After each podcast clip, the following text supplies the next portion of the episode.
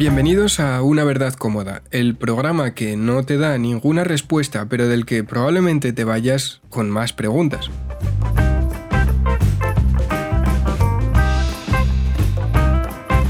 Yo soy Ismael López Fauste y conmigo está Adán Ruiz Román. Buenos días, Adán, ¿cómo estás? Buenos días, Ismael, ¿cómo estamos? Pues yo ya soy, no, bueno, soy fase dosista. ¿Tú eres fashionista en la Castilla que mola? ¿Cómo? Yo en el momento que esto salga soy, soy fase 1. Hoy me, me, acabo de enterar ahora mismo que he cometido ya un delito. Vaya. Sin saberlo. ¿Vas a confesarlo? Sí, te lo confieso. El otro día abrieron una cafetería de la que suelo ser asistente asiduo y pusieron un par de barriles en la puerta y pusieron café para llevar. Yo me acerqué, tenía que ir al, al museo a recoger unos libros y bueno, pasé por allí, me tomé un café de pie al lado pegado a la pared tal, y me han dicho que eso es ilegal que lo que tienes que hacer es coger el café e irte a tu trabajo o a casa. Entonces, durante yo, durante cuatro minutos estuve tomándome un café solo y un vaso de agua pensando, joder, cómo, cómo contribuyo a la economía, qué buen ciudadano. Y estaba cometiendo una, una falta grave, que era estar en una terraza. Porque lo piensas y aunque estuviese de pie y aunque estuviese tranquilamente ahí, pues hoy he leído que no se puede. Porque parece ser que en mi ciudad hay unas cuantas zonas en las que se está haciendo eso y la gente casualmente no sé por qué, coge un calimocho, una cerveza y se pone a hablar a dos metros con más personas de pie en esa plaza donde están sirviendo calimochos y cervezas y no se van a su casa a tomarse el calimocho. No sé por qué. Eh, estoy empezando a echar en falta a la gente de la ventana. La gente que, se, que se quedaba ahí vigilando y diciendo. Eh, la verdad es que la no, de balcón, los talibanes de, los talibanes de mascarillas y guantes tal, han bajado, porque yo ahora entiendo que la mascarilla, joder, pues están diciendo que es obligatoria, y es cuando menos gente veo. O sea, lo que veo es a la gente, la, picaresca, ¿no? Veo a un montón de gente sin mascarilla, con ella en el bolsillo, hay a la Bruce Springsteen atrás, diciendo, bueno, si viene, si voy a hablar con alguien, me la pongo. Y es como, venga, tío, si llevas paseando aquí dos horas, que a la ida a la compra te he visto, a la vuelta a la compra te he visto, y estás sentado en un banco sin mascarilla, que no estás ni yendo a comprar ni nada. Y sí que estamos, yo veo que estamos en una actitud muy laxa. Ahora ya es como que, bueno, esto ya ha pasado y tiene pinta de que no. La, la movidita esta va a ser, va a ser larga. Falta, faltan inquisidores de balcón. Faltan inquisidores de falta, balcón. falta señalarnos entre nosotros. Y de eso va el, el programa de hoy. En el último programa hablamos del sesgo de confirmación y de repente decidimos que el programa de hoy iba a hablar de inquisiciones, iba a hablar de censura, pero nos vamos a centrar, hoy nos vamos a centrar en eso que nadie espera, la Inquisición española. Hemos vuelto a encontrar sesgos de confirmación, hemos vuelto a encontrar efectos Van Gogh. O sea, este programa se está centrando demasiado en lo mismo, pero de manera diferente, lo cual nos flipa. Somos como Mike Oldfield y Tubular Bells. Siempre sí. eh, hoy, como digo, vamos a hablar de, de la Inquisición, vamos a hablar un poquito más de historia, yo creo. La verdad es que no tengo mucha idea, no, no sé mucho de la Inquisición. Adán sí que sabe, por eso merece la pena escuchar una verdad cómoda hoy. Vamos a empezar por el principio. ¿Cuándo y por qué se funda la Inquisición española? Pues la Inquisición mola muchísimo porque tiene como dos etapas. Eh, la primera etapa es una etapa más, más tranquila, por decirlo así, es una etapa en la que se crea en, el sur de Francia. Y se crea como siempre, como el otro día te La primera se crea en el, o sea, lo que es la Inquisición como concepto, empieza en el sur de Francia. como concepto es de la zona del Languedoc, del siglo XII aproximadamente, para una herejía, una herejía local, la herejía de los cátaros, es decir, una serie de grupos que empiezan a pensar diferente de la opinión del credo, en este caso, eh, del credo mayoritario. Lo de siempre, yo tengo un... Vamos a hablar con conceptos de ahora, ¿no? Yo tengo un chiringuito montado y lo que estás diciendo tú me desmonta un poco el mío. Así que, herejía.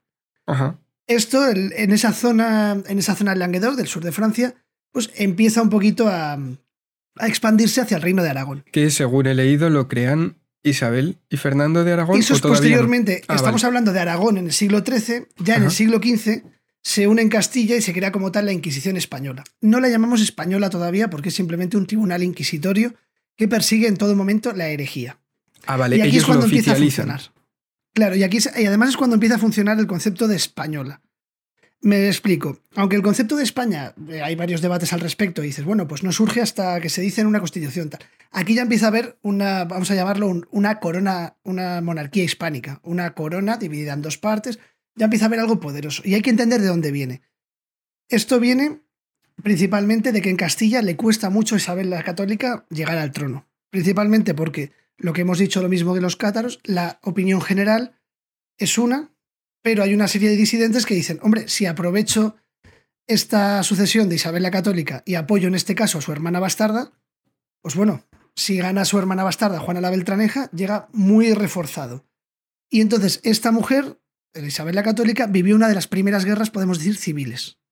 Es decir, había unos nobles que le apoyaban a ella en la sucesión, otros nobles que apoyaban a su hermana bastarda. A partir de ahí, ¿qué, hicieron los reyes católicos? Fortalecer su monarquía. ¿En qué? En todo.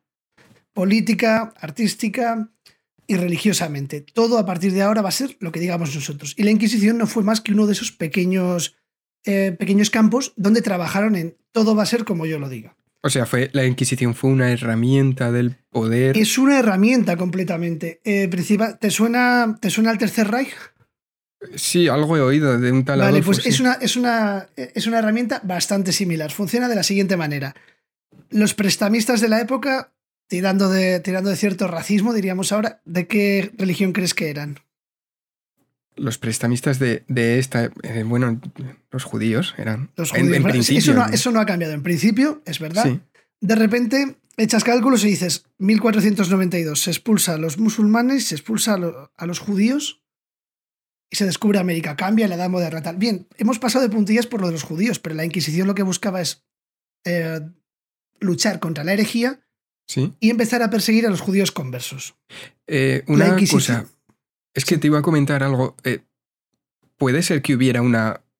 A ver, claro, poniéndonos en los estándares de la época, pero una causa oficial y luego una causa oculta. Digamos que la causa oficial servía para justificar Claro, claro. La, causa oficial es la de. Es que hay gente que va de cristiana, pero sigue siendo judía. Claro, que eso en la mentalidad de la época católico, que era, muy buen hacer.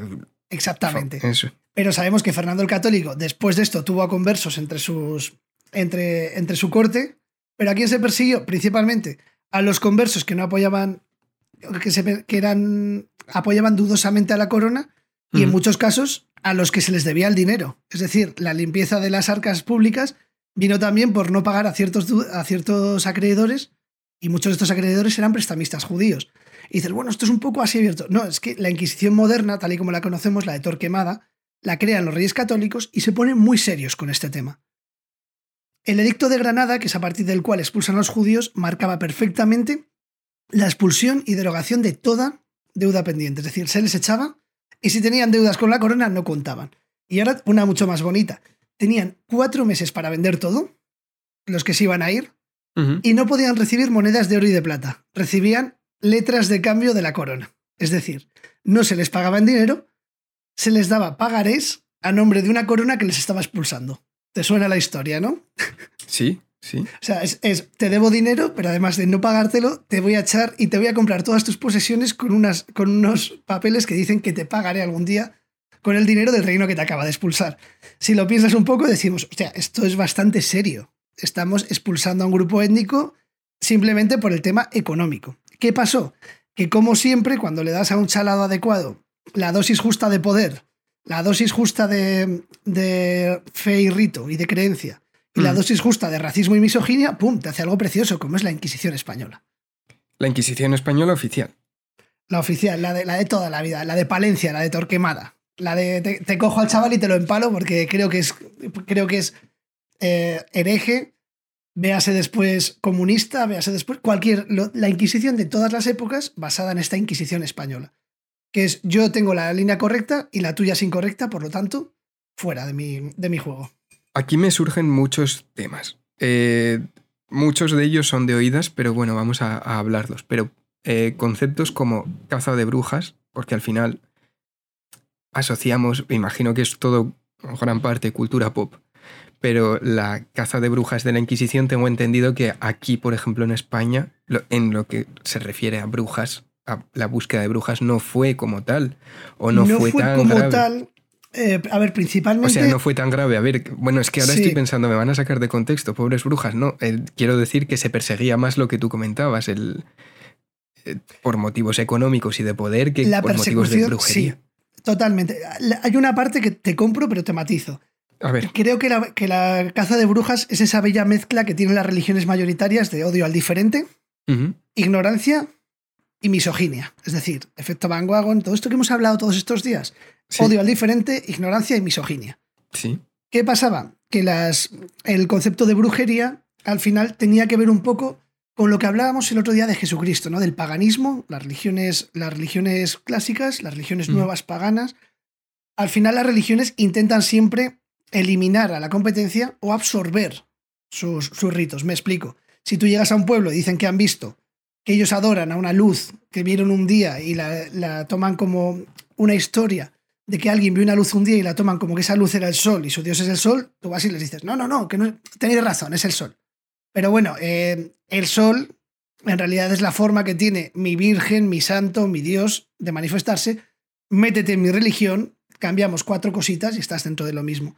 El Eh, paganismo... una, una cosa, es- eso es Sí. muy interesante porque leí una historia, o sea, llegaron a pasarse documentos internos, entre comillas, cuando se estaba cristianizando una zona, que la, la forma más pacífica de hacerlo, en vez de entro en tu pueblo con la espada y te, te reviento, era muchísimo más rentable. Ellos lo veían así, claro, al final es menos fuerza bruta, pues más gente para trabajar, más gente para todo. Eh, por ejemplo, una localidad en la que adoraban a un dios pagano, una deidad pagana vinculada a la lluvia. Lo que sea. Lo que hacían era coger un santo y decir, "Bueno, es que esta virgen se apareció, voy a inventarme el concepto, la virgen de las lluvias. ¿Qué, qué hacías?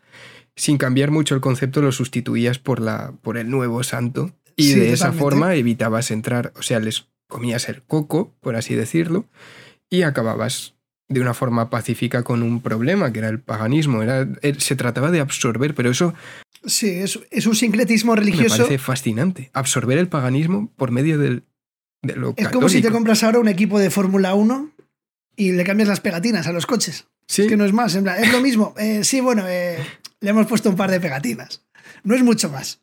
sí. La verdad es que ya te digo que, que en este caso lo que hacían era perseguir la Inquisición un poco, pues, ritos paganos.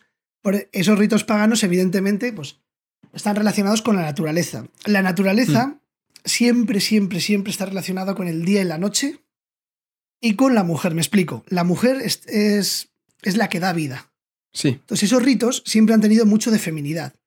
Esas primeras diosas, esas Venus que encontrábamos, que estaban relacionadas con la buena cosecha. Si te fijas, los grandes, los grandes hitos que se han quedado hoy en día de fertilidad son o femeninos o relacionados con la naturaleza que da la vida. Por ejemplo, en Pascua. En Pascua nosotros celebramos que un dios nos mandó a su hijo para que lo pusiéramos en un palo. Pero en Mm. muchas culturas se celebra con un huevo. Un huevo es, es fertilidad, es alimento pero también son crías, es una madre, es lo que da la vida. Un conejo, los conejos, por lo que sabemos, tienen muchísima descendencia, es fertilidad. En República Checa, por ejemplo, hacen una vara con, con sauce Y dan un pequeño toque a las chicas para, para dotarlas de esa fertilidad, porque el sauce es el primer árbol que florece. Todos esos, al final, ¿qué son? Sincretismos, elementos paganos que representan la fertilidad y se han tomado como parte de nuestra cultura, para representar esa fertilidad. sí, En el caso del paganismo, pues había mucho relacionado con el mundo de la noche, principalmente porque eran cultos sincréticos, es decir, cultos secretos que no podían ser mostrados a la luz del día por esta razón. Estaban relacionados con la noche y estaban muy relacionados con las diosas, digo diosas principalmente de la naturaleza, es decir, las fuerzas naturales tomadas muchas veces como femenino, como eso que da la vida. Una, una vaca da vida, un toro, hasta que no aprendas un poco más de tecnología, o sea, de biología, no sabes muy bien si da la vida o no. Evidentemente lo sabes cuando ya eres un poco más mayor y te das cuenta que hace falta dos Dos. elementos, uno de cada sexo, para tener una cría. Pero principalmente, resumiendo al absurdo, tenemos eso, una fuerza femenina, una fuerza nocturna, druidas, todos esos elementos se los quiere cargar la, la, iglesia, la iglesia cristiana en este caso. Y uno Sí. de los grandes ejemplos sucede en tu, en tu comunidad, en Navarra. ¿Mm? ¿Qué No sé pasó? si lo Bueno, conoces. eh, ¿me vas a hablar de Zugarramurdi? No. Zugarramurdi, exactamente. En Zugarramurdi es algo muy bonito que es tiene que ver un poco con las con el tema de influencers que vimos el otro día. Llega una mujer que había vivido un tiempo en, en la zona del sur de Francia, donde esta Inquisición y esta persecución de brujas, y digo brujas porque ya te digo, solían ser en una mayoría femeninas. vista como le pasó a Juana de Arco. Mujer un poco fuerte y que piensa, no me preguntes por qué, pero a las religiones eso no les gusta mucho. Esta mujer que había vivido cerquita de, la frontera francesa, incluso un tiempo había vivido allí, en ese Pirineo Navarro, pues oye, llegó la mujer a. Eh, volvió a su zona, la de Zugarramurdi, y aunque ya habían empezado esas cazas por, en el reinado de Enrique IV, pues bueno, estaba una, era una cosa un poco marginal. Y esta mujer empezó a hacer proselitismo de la causa, influida sobre todo por esta, pues esta estupidez vecina de los franceses. Empezó a expandir bulos y acusaciones. Al final, ¿qué son estos bulos y estas acusaciones? Que si tú me caes mal en mi pueblo, pues me, te acuso de un par de cosas y con un poco de suerte, el estilo 1936, que se llama aquí, con un poco de suerte, te revientan y me quedo con tus tierras. sí, eh, eh, hablaremos de esto en el futuro, pero esto volvió con, bueno, hasta hace no tanto desapareció la Inquisición, pero se seguía haciendo. ¿Sabes cuándo desaparece la Inquisición? Eh, oficialmente tengo entendido que hay un poquito más adelante de 1800, casi a mitades. se supone que en la, en la Constitución, en una de las primeras constituciones de España, creo la de 1812 no, es la de es la posterior, creo, que, creo pensar, a ver que lo tengo por aquí apuntado, lo apunté el otro día, el, en la del 69, de 1869, se declara la libertad de culto en España. Sí. Como, como ateo no bautizado en la década de los 90, te digo que esto importa poco en España, pero hasta el 68, 1968, no es abolido el edicto de Granada de expulsión de los judíos. Entra dentro, el 68 entra dentro de este desarrollismo, de esta apertura del franquismo, en la que quieren llevarse muy bien con el exterior de repente porque se dan cuenta de que la autarquía comunista que han creado no funciona pues en este momento abolió este edicto de Granada con la intención de llevarse un poco bien con Israel, cosa que creo que no consiguió. Pero hasta el 68 como tal no se abole ese edicto de, Granada, es decir, la expulsión de los judíos es real hasta prácticamente cinco años después del nacimiento de mi señora madre. Para que veamos en el mundo que vivimos. Pero bueno, volviendo al tema de, de la Inquisición y de, o sea, a ver, por un lado tenemos los judíos y por otro lado tenemos esto que comentas de, las brujas, las mujeres. Sí, judíos y mujeres, como has hecho siempre. Judíos y mujeres, sí, en realidad sí, madre mía. Eh, lo, que, lo que te quería preguntar, por ejemplo, es, eh, o sea, cuando pensamos en Inquisición, pensamos en torturas, métodos de tortura. La pregunta sería, pensando en la comunicación y la propaganda, ¿de dónde esos grabados que describen bastante gráficamente las torturas de la Inquisición? ¿Quién los hace? Porque entiendo que no son disidentes ni periodistas, protoperiodistas o algo así, de la época que quieren mostrar la realidad. Principalmente todo lo que sabemos de, la Inquisición, todo lo que tenemos de la Inquisición, de la conquista de América o del reinado de Felipe II, que están relacionados con el salvajismo, con la muerte. A Felipe II se le acusaba de, haber matado a su, a su, mujer, de haber encerrado a su hijo que estaba loco. Tiene matices, hay cosas que son matizables, pero es el, lo, que, lo, que creó la, lo que creó la propaganda antihispánica, antimonarquía hispánica de la época, fueron todos esos grabados, todas esas imágenes que relacionan la monarquía hispánica con la violencia, con el exterminio, con el asesinato Evidentemente, vamos a tirar del tópico de nadie era un santo en esa época, es decir, se hacen cosas que son las que se hacían en esa época, pero es verdad que están muy exageradas. La mayoría de los elementos que tenemos de, sobre torturas de la Inquisición y demás han sido exagerados, es decir, ¿se quemaba gente en las hogueras? Sí, pero luego lees que eran unos, había una locura, por supuesto, enorme, pero se le, en todo momento se le permitía a la persona arrepentirse de sus pecados, confesarlos, se realizaba un auto de fe en el que se podían arrepentir, si se arrepentían pues podían pasar, evidentemente era injusto por todas partes, mm. eran, si se arrepentían podían pasar a ser eh, algún tipo de, algo similar a unos esclavos o ir a la cárcel y demás. El caso es que eran gente que estaba acusada injustamente, pero que no eran todos quemados, muchos de ellos sí que eran, acababan en la hoguera principalmente pues por mantenerse en sus, en sus 13, decir que ellos no habían hecho nada. Pero ya sabemos cuando te acusa a alguien y te quiere acusar en estas épocas, pues iban para adelante. No, claro, sí, sí. Pero antes de, antes de la quema y lo, durante la quema también es muy, es muy interesante que alguien no se arrepienta. O sea, había un protoactivismo ya en ese momento. Quiero decir, ¿por qué alguien, te pregunto desde la absoluta ignorancia, ¿por qué alguien preferiría ser quemado a decir eh, lo que quería el inquisidor escuchar. La otra opción no era muy buena tampoco, es decir, no había una libertad absoluta y eh, volvemos a entrar en lo mismo de las cazas de brujas posteriores. Durante la guerra civil, que le costaba mucho reconocer que, oye, que sí que eran rojos tal y cual, pues mira. Claro, si lo- pero ahí, si entiendo, ahí entiendo que hay un activismo, un activismo entre comillas. Eh, tú estás en un bando, pero en la Edad Media, con el feudalismo, Sí, había cuando- bandos, había revolucionarios. Si es que lo malo de las, de las cazas de brujas es que las vemos desde ahora pensando que había bandos y en muchos casos no hay ni bandos, no eres consciente de estar en un bando. A, claro, mucha, por, gente, eso, por eso digo. a mucha gente que se cargan por ser roja ni siquiera sabía lo que eran rojos, simplemente estaban Ah. afiliados a un sindicato o alguien del pueblo les tenía, tenía rencillas con ellos. Si hubiesen reconocido Mm. que eran rojos antes de matarlos, pues los hubiesen matado y si no, también. O sea, llega un punto en el que este reconocimiento, por ejemplo, Juana de Arco, Juana de Arco entran muchos más elementos que simplemente que oía que ella quería comunicarse con Dios y demás. O sea, lo de Juana de Arco y la Santa Teresa de Jesús se diferencian en el bando en el que estaban, pero no creo que en ese momento hubiese un bando claro. Es decir, si tú estás perseguido por algo, no es tan fácil como decir, no, no, es que estoy en tu bando. Es bastante más complicado. Te van a meter como quieran, te están persiguiendo, y esa persecución nos va a llevar principalmente a que intenten acabar contigo, reconozcas o no reconozcas lo que sea. De hecho, había, había ritos que te mataban después de muerto. Me explico.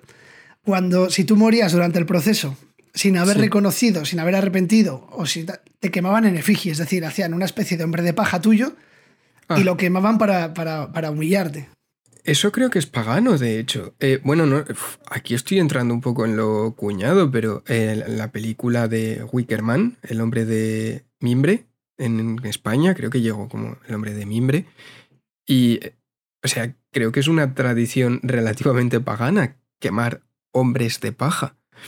Pero a lo que, lo, lo que quiero decir es, eh, la idea, todo este, que se extienda el miedo a vas a ser quemado en la hoguera, a vas a acabar en el potro, o eh, he leído burradas increíbles, en unos países se hacían, en otros países no, como eh, creo que cortaban a la gente el estómago, pero la mantenían, bueno, el ser eh, despellejado vivo, que ahora no me sale la palabra, Sí, las torturas, la verdad es que en este desollado, sentido, desollado, que es las torturas no eran, estaban relacionadas principalmente con, con potros, con elementos de, de rueda, o con uno que me gusta mucho, que es la bota española. La No bota sé cuál española, es ese. yo tampoco lo conocía, pero viendo así torturas, porque hay, el- hay museos de tortura por, por todos los países del mundo y siempre ves lo típico, ¿no? Pues, de hecho, el Museo de Cera de Madrid tuvo durante un tiempo una parte dedicada a las torturas, lo típico, empalamientos, la dama de hierro, tal, la gota, cosas así un poco garrote vil, pero la bota española parece ser que eran principalmente eh, torturas que se centraban en dolor en el pie. Plan, reventarte el pie poco a poco, levantarte una extremidad desde el pie hacia arriba, poquísimo a Sí. poco, pues desde- supongo que te quita. No, vi varios, unos eran desde simplemente ponerte una especie de tornillo como el garrote vil en el pie e irte machacando. Sí, En otros, pues simplemente ir poniéndote pesos para que tu pie se machacase poco a poco, muy poquito a poco, en vez de ponerte un gran peso. Eh, torturas, pues al final relacionadas ya con, con otras culturas, ¿no? Pues estas que hablaban de, de que había torturadores asiáticos que te metían astillas debajo de los dedos del pie. Es decir, la bota española era principalmente eh, en cuanto a presión, pero es, es una tortura que se, ha- se nombra también para otras torturas relacionadas siempre con los pies. Ah, es que, bueno, también yo había oído eso, lo de, aparte de desollarte vivo, con un talento, entre comillas, tremendo para, para mantenerte con vida lo- el mayor tiempo posible. Sí, al luego final todo, eso es todo lo que se ha creado súper interesante sobre santos que llevan su propia piel. Ahora no me acuerdo del nombre del santo. Pero O sea, creo hay que un hay- San Bartolomé en la Catedral de Milán que está esculpido maravillosamente con la piel a la espalda. es, es ese santo. Es que no me sale el nombre, pero. eh, Creo que es San la- Bartolomé, to- ahora te digo, pero, pero no 100% La- cien, no se lo digo. Si me lo puedes confirmar tu teclado que hace menos ruido que el mío, me lo, me lo dices. Pero otro tipo de torturas, lo de la rata y el, el- la olla caliente para que te, que te muerda por dentro. Todas esas Sí, es cosas. San Bartolomé el que te digo, es San, San Bartolomé, Bartolomé. desollado. Joder, acertado, macho. Como mola cuando aciertas. De hecho, Pero- está bastante bien porque aunque está hecho en, aunque está hecho en mármol, Sí, ese mármol tiene unas vetas tan bonitas que te da la sensación a veces de que ves venas. Ves una veta negra debajo y dices, a ver, no ha podido esculpir unas venas de color dentro, simplemente es una veta. Pero está muy, muy bien hecho. Y todo esto, bueno, esto no, San Bartolomé entiendo que no fue condenado por la iglesia, pero toda, toda esta idea de las torturas, toda esta simbología que se le mete a la, a la gente en la cabeza y que les hace tener miedo, era, beneficiaba, entiendo, a la Inquisición. A la Inquisición esto le venía genial. A la Inquisición le venía bien principalmente porque era un arma a nivel de control. Económicamente los inquisidores no vivían mal y las familias de los inquisidores no vivían mal. Pues si yo me cargo a 400 personas en una ciudad durante dos siglos, pues todos, eh, ya sabes que no es solo la persona a la, que, a la que eliminas, sino también sus familias son señaladas, son, están colgadas con este San Benito. Eh, si acusas al hombre, probablemente acusas a la mujer y viceversa. Se obligaba mucho, y esto era muy feo, se obligaba mucho a los hombres a repudiar a sus mujeres si estaban acusadas de brujería. Claro, mm. esto es sencillo. No es una cuestión de misoginia, es una cuestión de supervivencia. Si tienes cinco hijos con una mujer y la acusan de brujería, yo creo que hasta ella misma te diría, mm, no te metas en líos y acúsame, venga, ya hasta luego. Porque lo que empiezas a tener es un control brutal de la población, un control económico y además la capacidad, que esto gusta muchísimo y es lo que se consiguió con la policía de los balcones. Cuando dicen la policía no es tonta, no lo es, pero la policía es bastante tonta, me refiero. La policía suele funcionar y ha funcionado siempre, los sistemas de control, por dos cosas. Una, el miedo. Tú no matas, tú no matas por miedo a que te pille la policía. Siempre todos hemos pensado si matásemos a alguien, cómo lo haríamos y dónde dejaríamos el cadáver para que no nos pillasen. Hmm. Y realmente tú no lo haces por miedo a la policía, lo haces porque te, han, porque te han inculcado unos valores en los que está mal matar. Pero la policía se ha basado siempre, o sea, el control de la población se ha basado mucho en el miedo y en que la gente, que eh, en que los vigilantes sean la misma gente vigilada esa policía de balcones. Si me puedes llamar tú y decir que tu vecino está haciendo esto, ¿qué voy a hacer yo? ¿Mirar yo todas las basuras de todo el mundo para ver si están cometiendo delitos? No. Prefiero que tú me llames y me digas, mm, mi vecino está tirando mucha basura últimamente. Llamadas de hoy en día, seguramente la, la, policía registre de esas, de mi vecino hace mucho ruido en el garaje, se oyen gritos en la... La policía funciona mucho por eso, porque ha llamado a la gente. Sí. En esta época era igual. La Inquisición no iba casa por casa diciendo, a ver, sácame los crucifijos, a ver esas camisetas de Cristo, ¿cuántas tenéis? No, no funcionaba así. Funcionaba porque alguien venía y decía, creo que mi vecina sale por las noches y hace cosas raras. Estas cosas raras podían ser reales o no. Porque claro, eh, estamos hablando en todo momento desde una perspectiva de que se perseguían cosas que no existían. No, es que existían estos ritos paganos. Es decir, el, San Isidro Labrador eh, quita lluvia y pone el sol y estos elementos de cantos a la lluvia, cantos a las, a las estaciones, se han hecho siempre. Estos druidas, por ejemplo, estuve leyendo que todo el concepto de fuerzas de la naturaleza se cogía muchísimo, siempre que se hace esto en, los, en temas chamánicos y demás, se cogía muchísimo el tema de las sustancias psicotrópicas. Así como en la Iglesia Católica tenemos el vino, pues estos druidas podían estar imbuidos de los efectos de alguna sustancia pues para acercarse un poquito más a la Pachamama, que diría Macaco, ¿no? Y se, en algunos de estos casos se introducían algún tipo de, estupefaciente. Sí, de, sustancias. y parece ser que podían ser introducidos por vía anal o vaginal. Y de ahí decían que de ahí puede venir un poco la leyenda de las brujas con una escoba sí, porque te daba la sensación de, bueno, aparte de, ah, yo lo decía también porque creo que había algo que te untabas en los pies. Y, había de todo, cosas que se metían en los ojos, pero bueno, esto es bastante común, ¿eh? Si vemos... Pero el icono, el icono del palo ahora lo acaba de entender, claro. El icono del palo parece ser que puede ir un poco relacionado, para, como siempre, esto son cosas que al ser tan sincréticas, tan secretas, y encima relacionadas con esta leyenda negra que hablamos de fuera de España, más la misma leyenda negra de la Inquisición, si persigues a una persona por brujería, ¿qué vas a decir? que un día no es antiguo, no, dirás que la viste comerse un bebé. hay que exagerar un poquito. Eso es, eso es lo que me sorprende de, eh, o sea, algo que era tan evidentemente falso, porque si lo comparas, o sea, si ves, te voy a leer luego un fragmento de un libro, que me, estoy leyendo un libro que alucinas, pero que algo tan evidentemente falso como eh, un pueblo entero o, bueno, porque además ha pasado en pueblos enteros, que tengan que, que la Inquisición entre a saco a condenar a un montón de gente porque supuestamente un porcentaje muy alto de sus mujeres, casualmente siempre mujeres, se reúnen en el bosque a adorar a una cabra imaginaria. Sí. Es, es como. Es como si ahora suelto yo un bulo en internet y se lo cree todo el mundo, pero a un nivel. Pero además, un bulo señalado contra, los de, contra los de siempre, contra los judíos Y las mujeres, ¿qué es lo que ha hecho las grandes religiones aquí? Pero, o sea, lo de los, lo de los judíos lo... o sea, a ver, lo, entiendo en el sentido, que había un interés económico detrás. Entonces, cuando hay un interés económico detrás, el poder se va a creer o va a fingir creerse cualquier cosa. Como eh, que adoran. He leído mil cosas de que los judíos adoraban al diablo y que se comían niños, creo. No sé si lo he leído en varias novelas históricas. Lo, de comer niños sí es bastante habitual.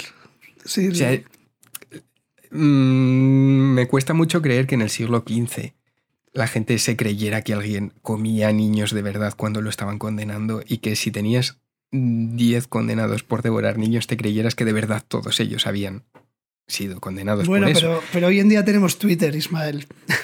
Ya, ya, eso, eso, es, eso es para la, la, conclusión del programa, las Inquisiciones modernas. Pero como te decía, me estoy leyendo un libro, se llama Manuscrito encontrado en Zaragoza, que es de un tío polaco.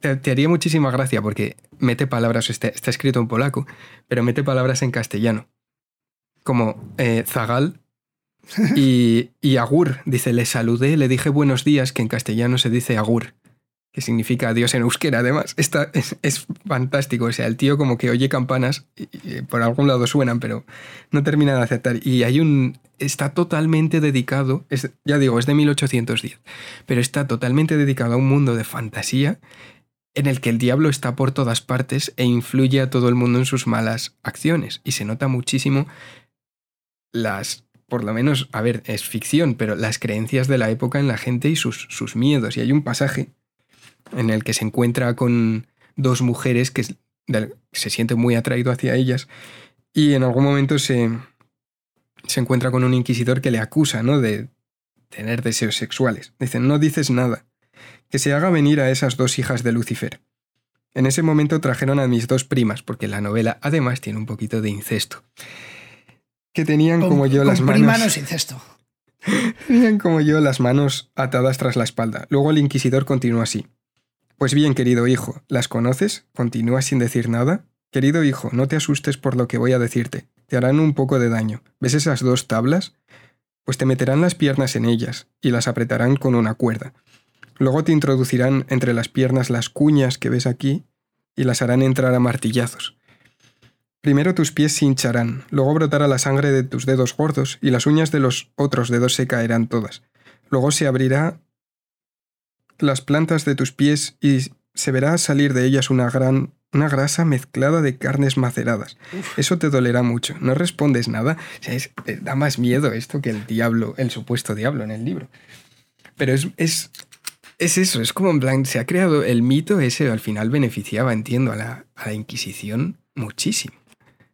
El miedo beneficia. Hoy en día lo estás viendo. Em, estamos, estamos atendiendo a un punto en el que están ocurriendo cosas estallidos sociales y, los estamos intentando mitigar con el miedo. Sí. Es decir, esos estallidos sociales siempre se mitigan con un miedo mayor. Eh, no salgas a la calle a quejarte por tu trabajo, que igual lo pierdes. No salgas a la calle a ponerte tal. Oye, y bueno, más hoy en día, ya hablaremos otro día de ello a toro pasado, que es como se hablan bien las cosas en Castilla. Pero ya hablaremos otro día de eso. De, eh, ¿En, ¿En qué Castilla? En Castilla la buena. Está la vieja, la nueva y la buena. Un día me van a dar una paliza a toda la gente que me conoce y sabe que no, soy, que no hago proselitismo de ninguna patria por todas estas bromas Castilla-Navarra que estamos aquí destilando siempre. Esa es Navarra, la, Euskadi de Hacendado. esa, esa, es, ahí sí que te... ¿Tú tuviste esa fase con 14 años antes de Gótico en la que os creéis vascos los navarros? Es que me tocó, no, porque, porque se juntó, o sea, era yo yo iba de negro y había gente que llevaba ahí curriñas. O sea, tú, ibas, de negro y a tu alrededor había colegas con coletilla Jedi, camisa de esta de rayas como la que llevas, pero roja y negra, diciendo Agur y Aupa, palestino, chiruca, mayas. Joder, macho. Sí, sí, sí. Eras un gótico en medio de la, de la calle Borroca. Eh, de hecho, en la cuadrilla, es que en la cuadrilla había bastante. O sea, hubo buena mezcla de tribus urbanas. Un, gótico en la calle Borroca, por favor. Yo te compro esa novela. Yo la verdad es que no tenía ni idea de lo que pensaba políticamente en ese momento. Pensaba lo que pensaba Marilyn Manson. Y como Marilyn Manson no hablaba de Euskadi, pues sin más. Marilyn Manson no hablaba de Euskadi es un gran un subtítulo enorme para este, para este podcast. Pero lo que has comentado es se repite salvando las distancias, pero eh, yo creo que al final se centra en eso, en el miedo a ser señalado. Al final lo que instauró esto es el miedo a ser señalado y en Twitter, decimos las redes sociales, pero en Twitter es donde más problema hay con este tipo bueno, pero ha existido... Yo, yo recuerdo cuando era pequeño, Sí. Que yo vivo muy cerca de Euskadi. O sea, Burgos es la, es la provincia más cercana a Euskadi. O sea, está, está pegada a Euskadi, a, la zona de Vitoria y demás. Y llega una época de tu vida en la que empiezas a coger el coche con los amigos o incluso el autobús, porque todavía no tienes edad para ir en coche. Y empiezas a ir al País Vasco. Y con 18, 19 años vas a un concierto a Bilbao y te dicen, de, de aquella, cuando había todavía algún coche con matrícula de cada ciudad, decían, es que si ven la matrícula de Burgos, igual te rompen el retrovisor. O sea, ah, ese miedo, ese miedo que luego decías, a ver, pero no, no creo que funcione así. O sea, no, no veo a, a, la, a, la, delincuencia callejera, a los que la lían, mirando las matrículas de los coches en plan, uff, aquí hay una de Logroño. Logroño, espera, sacan el listado de... de... En plan, aceptable bueno, Logroño, Logroño se ha liado, La Rioja se ha liado, va. He visto una matrícula ahí de Girona. Bueno, Girona son catalanes, entonces como están luchando también, va, estos no. He visto una matrícula de Murcia. Ah, bueno, esto sí, no lo veo así, pero ese miedo existía.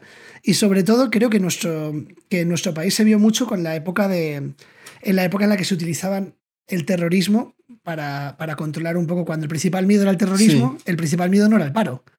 ¿Qué les está pasando ahora? Que desapareció el terrorismo, que abandonó la lucha armada la banda terrorista ETA y ahora no tienen un enemigo así que digas, no, la culpa siempre es de esos. Que es el ejemplo que ponemos siempre de que preguntabas en los 90 el mayor miedo de los españoles y, en muchos casos salía ETA y decías, a ver, ¿un andaluz tiene miedo de ETA? ¿En qué momento, la, ¿en qué momento esa creación de miedo ha llegado al punto de decir, ¿por qué esta persona que vive a 900 kilómetros del epicentro de todo esto tiene miedo? Y un día hablándolo con una amiga me decía, tío, que yo de pequeño tenía miedo de ETA. No sabía lo que era, no entendía muy bien la lucha política, pero con 6-7 años ya pensaba que ETA eran unos encapuchados que te podían coger a tu padre y matarlo. Que si tu padre, evidentemente, si tu padre no era concejal del Partido Popular, del PSOE o tal, no iba a pasar eso. Pero ella vivía con ese miedo, en plan, mi padre es taxista, pero tengo miedo de que se lo cargue ETA. Mi madre es médico, pero tengo miedo de que se la cargue ETA. ¿Por qué? Porque llegaba un punto en el que esa, esa caza de brujas, en este caso contra una banda terrorista completamente justificada, se expandió a, bueno, vamos a ver si esta caza de brujas la convertimos en un miedo que podamos monetizar, en este caso aprovechar políticamente nosotros. Se vio claramente cuando el 11M. Uno de los últimos elementos ya que se sacaba ETA, pues la bandera ETA por sacarla. En este caso el Partido Popular que decía, bueno, ha sido gente de aquí. Pues es que hacía falta ese miedo. Y de hecho ahora, desde que, no, desde que abandonó la lucha armada, el principal problema de la población española es el paro. Y eso sí que lo pueden arreglar los políticos. En realidad, por eso te iba a decir que se está intentando buscar cuál es el próximo gran miedo. Claro, lo hemos visto. bueno, las últimas elecciones, siempre las eh, decimoquintas elecciones, eh, se centraban en eso: miedo a la llegada de la ultraderecha. Claro, es que no había a la llegada de la ultraizquierda. Miedo a volver a ETA en el gobierno. Bueno, eso es lo que esa carta se está jugando ahora. El enemigo, ahora, ahora ya no hay, como no hay judíos y no hay terrorismo y no hay tal, ¿a quién le echas la culpa de todo? Y ahora está, hemos llegado a un punto muy bonito en la política española, que es que como no pueden echar la culpa a nadie, se la echan entre ellos los políticos. Ya no pueden decir, es que hay que luchar contra esta amenaza externa. Ahora la amenaza está dentro del Parlamento y están luchando entre ellos. Y ahora vemos manifestarse a gente que nunca se había manifestado. Y lo están tomando unos como, eh, que está igual que los otros decían, esta bandera es mía y nos representa, y los otros decían, no, esta bandera tendría que representar a todos. Ahora hemos llegado al punto de, eh, este, este evento social como son las manifestaciones son míos, ¿por qué lo hace esta gente? Y hemos llegado a un punto en que la caza de brujas es contra cosas que realizamos nosotros mismos. Ves a gente de izquierdas extrañándose porque se manifiestan los de derechas, evidentemente con sus, con sus temas de sanidad y demás, pues no lo pueden hacer muy bien, distancias y todo mm. eso. Pero cuando lo han conseguido, de repente ves que criticas a la gente por lo mismo que haces tú y dices, hostia, la caza de brujas empieza a ser como un episodio de House, autoinmune, lupus. Y estamos llegando a un punto muy gracioso en el que ya no podemos ver esta caza de brujas fuera de cosas que hacemos nosotros también. El mítico, ya, ya, pero si esto lo hacemos nosotros. De repente nos hemos visto que la, nuestra sociedad ha llegado a un punto que se puede cazar tantas brujas que quién está libre, y volvemos a Jesucristo, quién está libre de pecado y lanza la primera piedra. Si estamos todos igual. ¿Qué vas a perseguir si, si lo tuyo es igual de punible que lo que estás persiguiendo? Y probablemente sea lo mismo, pero de otro color. Pero siempre, siempre hace falta un enemigo. Y fuera de lo oficial de los partidos políticos, en redes sociales se hace lo mismo. Mm, no, hay varios casos ya, aparte de los bots, que es como en las masas enfurecidas. Imagínate una masa enfurecida estas de antorchas. Sí, ahora es una antorcha USB, pero es exactamente lo mismo. Sí, pero la persona que la lleva no existe. Es muy curioso. Pero es que es lo que... Eso es como siempre hay una persona central con muchos seguidores, que sería el inquisidor, me da igual el color, que dirige a la masa o le obliga a... o nos obliga a señalarnos entre nosotros. ¿Cuál es el problema, además? Y esto lo podemos desarrollar en otro programa, que beneficia muchísimo. Claro, en la Edad Media tú no podías, eh, tú no tenías una herramienta de analíticas diciendo, esta campaña de caza de brujas ha sido un éxito. Pero es que ahora sí, y además es adictivo, porque es como en plan, yo señalo a Adán sacándole mierda del año pasado, de algo que dijo, sacado de contexto cuántas lecturas ha tenido, cuántos retweets ha tenido. Y es que funciona muy bien, funciona mucho mejor que alabar a alguien. Si digo algo bueno de ti, no se va a compartir. Si digo algo malo, va a funcionar muy bien. No hace falta ser experto en redes sociales para ver eh, o darse cuenta de, de esta tendencia. De hecho, te voy a dar una frase. Te digo, este podcast lo hacemos principalmente para no poder ser nunca concejales, porque algún día sacarán algo de contexto de todo lo que decimos aquí. Adán un día decía que las mujeres tenían que ser perseguidas en la Edad Media. No, he dicho, según la Inquisición tenían que ser perseguidas y has quitado del principio. Para eso sirve este podcast. Y estamos viendo que hoy en día esta caza de brujas es real, porque en cuanto hay una mínima disidencia, se hace uno de los actos más cobardes que he visto nunca, que es etiquetar a esa persona que te ha, dado, te ha puesto en tu sitio con dos o tres palabras diciéndote que lo que dices es prácticamente estúpido y haces un arroba jefa de esa persona, arroba cadena para que trabaja esa persona. No oh, sé cómo mantenéis a esta persona trabajando ahí. Es lo más deleznable que se puede hacer. Que dan ganas de que ese tío o esa tía etiquete y diga arroba mi hijo, arroba mi hija, arroba mi casero, decirles que sepáis que esta persona os quiere dejar en la calle sin un sueldo, sin el sueldo de vuestros padres, porque le he dicho en Twitter, en Instagram o tal, que lo que dice es mentira y lo he demostrado. Hasta ese punto hemos llegado con la caza de brujas ahora, que ahora ya no es religiosa, es eso, laboral, ideológica. Si me dices en Twitter que esto que he dicho yo es falso y me lo demuestras, en vez de reconocerlo y decir, vale, tenía razón, voy a ver si te echan del trabajo. Es que lo, lo irracional siempre funciona más. Y por cerrar, exactamente eso que estás contando acaba de pasar esta semana por parte del portavoz de uno de los partidos en el gobierno. O sea que ya no es ni de, ni de Congreso para abajo. Es que se está instaurando peligrosamente en política. Y creo que no tenemos tiempo para más, así que mm, no sé, ¿qué tenemos para el próximo programa? El próximo día vamos a hablar de, de, la caza de brujas pura, es decir, del concepto bueno de caza de brujas, es donde surge esta... Los italianos inventan la pizza, ¿verdad? Pero ¿quién inventa la pizza a domicilio? La buena, la que, la que consumimos, la buena. Los americanos cogen algo que ya existe y lo americanizan. Vamos a ver el próximo día cómo en Estados Unidos cogen la Inquisición y la crean a su estilo. Y no la crean de manera religiosa, porque ya sabes que en Estados Unidos, guiño guiño, no hay una religión oficial, hay una libertad absoluta para, para ser negro o de otra religión. Guiño guiño. Vamos a hablar de McCarthy, el Jesucristo de la política, que fue primero demócrata y luego republicano, y fue el que inventó toda esta caza de brujas contra el comunismo.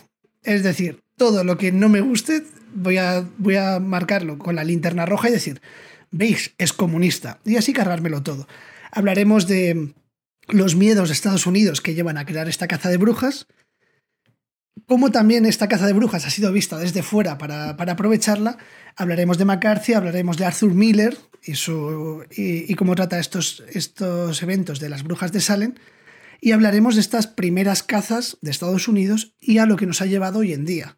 Y por supuesto, y si alguien lo quiere, hablaremos del risqueto con peluca, del señor Donald Trump y sus locuras de cazas de brujas que está haciendo últimamente, que es que este tío, como presidente de los Estados Unidos, está haciendo esto que hemos comentado de CNN, no sé cómo podéis tener trabajando a este. O sea, como un niño de 15 años con una camiseta del Che Guevara, el presidente del país más poderoso del mundo, hace cazas de brujas a nivel político y también a nivel redes sociales, mi, mi, mi, mi, mi, mi, mi. Y esto va a ser maravilloso. Así que te emplazo a vernos el próximo día en el mismo medio. este Skype en el que vemos nuestras vergüenzas. Y muchas gracias por dejarme dar la chapa un día más, Ismael. Pues hasta aquí el quinto episodio de Una Verdad Cómoda. Muchísimas gracias por haber escuchado el programa hasta el final. Ya sabéis, podéis eh, escucharnos en YouTube, podéis escucharnos en Apple Podcasts, en Evox, en Spotify. Eh, no os olvidéis de suscribiros en la plataforma que prefiráis y de compartir el programa. Y nada más, nos vemos en la próxima. Muchísimas gracias.